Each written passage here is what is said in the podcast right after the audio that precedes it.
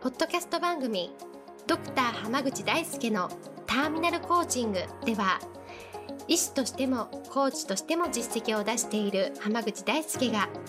終末期医療で1000人の死に立ち会い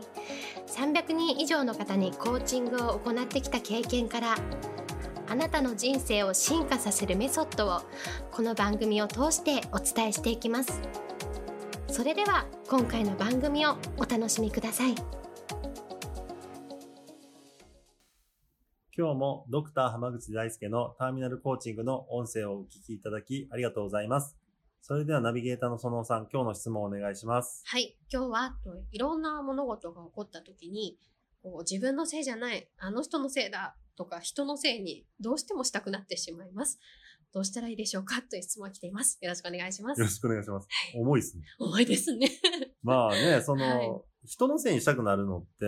いやまあ結構当然な部分もあって、うんうん、あの、誰がいいとか悪いとかっていうのにこだわると、あの人が悪いっていう話になっちゃうんですよ。うんうん逆に、その、必要以上に自分を責める人っていうのも結構いるんですよね。その、絶対人が悪いだろうっていう状況でも、いや、自分のせいでみたいなはい。はい人っているんですけど、うんうんじゃあどういう人が成功しやすいかっていうと、うんうん自分が悪いって考える人の方が成功しやすいんですよ。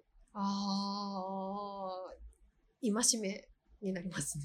っていうかね、その、人のせいにしちゃうと、うんうん、自分の中で改善っていうプロセスが起こんないんですよね。確かに確かに。で、あの、まあ、世の中のいろんなことって、一発でスパッとよくいい結果が出ることってなかなかないじゃないですか。はい。はい。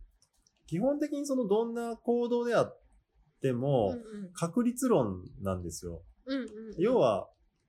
まあよく言うのがその野球のバッターボックスに立って、うんまうあん打率がどうでっていう話と同あじで、ーはい要はその100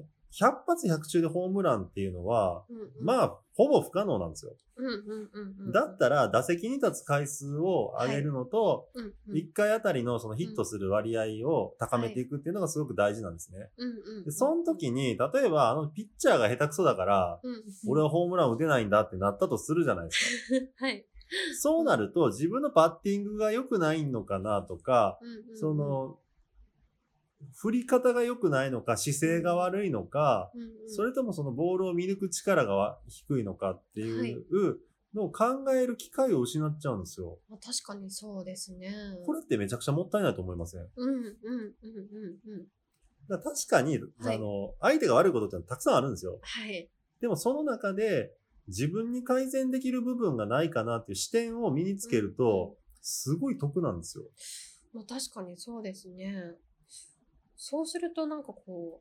まあ、自分が変わるしかないみたいなのをもう自分の中に持っておくっていうのも大事なんですかね。まあそうなんですよ。まあはい、ただその中ですごく大事なのがね、うんうんまあ自分が変わるのも大事なんですけど、はい例えばじゃあ職場で誰かと揉めたりしたっていうのがあったとするじゃないですか。はい。で、自分が変わればあの人も変わってくれる的なことを言う人って多いでしょあーありますね。。それは無理ですす、ほとんど。そうなんですだか。って別に自分が変わったところで相手変わりたいと思ってないから、まあ確かにそうですね。そうじゃなくって、だったら、その人と関わるのやめるっていう自分になったらどうですかっていう話なんですよ。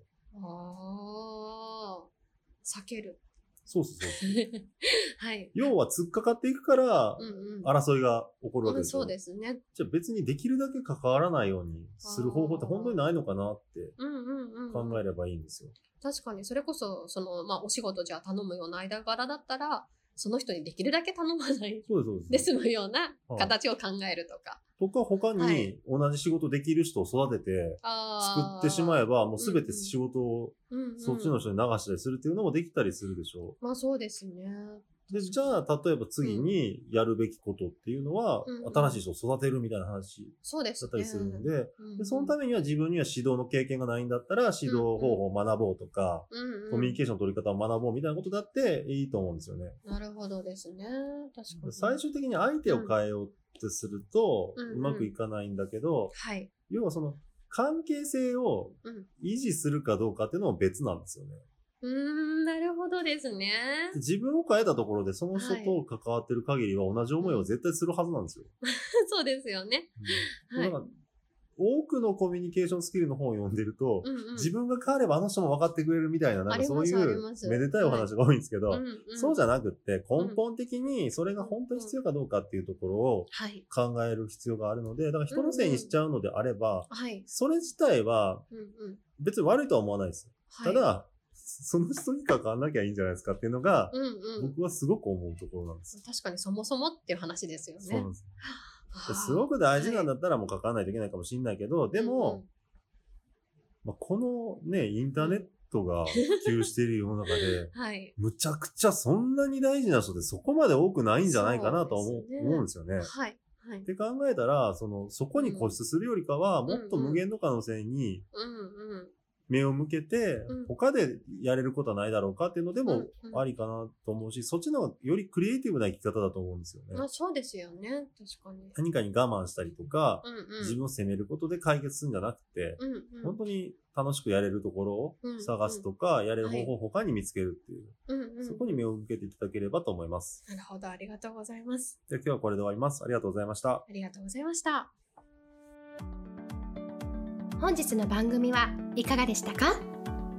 番組ではドクター濱口大輔に聞いてみたいことを募集していますご質問は d a i s u k e h a m a g u c h i c o m